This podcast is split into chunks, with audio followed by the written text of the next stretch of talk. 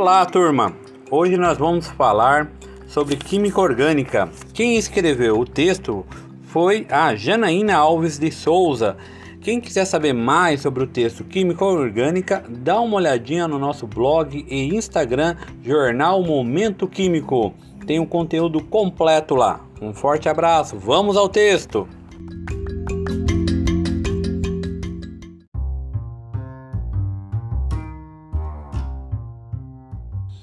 A química orgânica, ela estuda os compostos que contêm o carbono.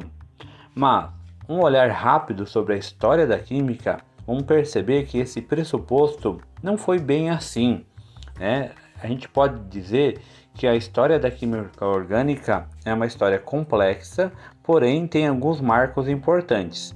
Em 1870, Tobert Bergman diferenciou substâncias orgânicas de inorgânicas, em que os compostos orgânicos poderiam ser obtidos de organismos vivos, ao contrário dos compostos inorgânicos que tinham origem não viva. Nesse período, acreditava-se na teoria da força vital, ou o vitalismo, defendida especialmente por John Jacob Berzelius, o qual dizia que os compostos orgânicos não poderiam ser sintetizados em laboratório, já que precisavam de uma força vital para existir. No entanto, em 1828, Frederick Waller sintetizou a ureia, substância previamente encontrada na urina a partir da evaporação de uma solução aquosa de cianato de amônio.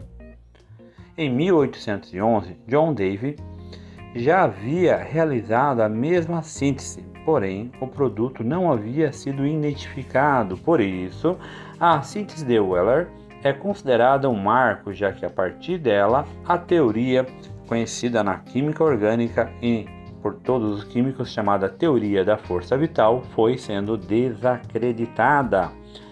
Com a síntese de vários compostos orgânicos a partir dos meados do século XIX, a química orgânica foi se potencializando ainda mais. Em 1848, Leonardo Gmelin reconheceu o elemento químico como fundamental nos compostos de carbono e dez anos depois, Frederic Auguste Kekulé estabeleceu a química orgânica como a química dos compostos de carbono.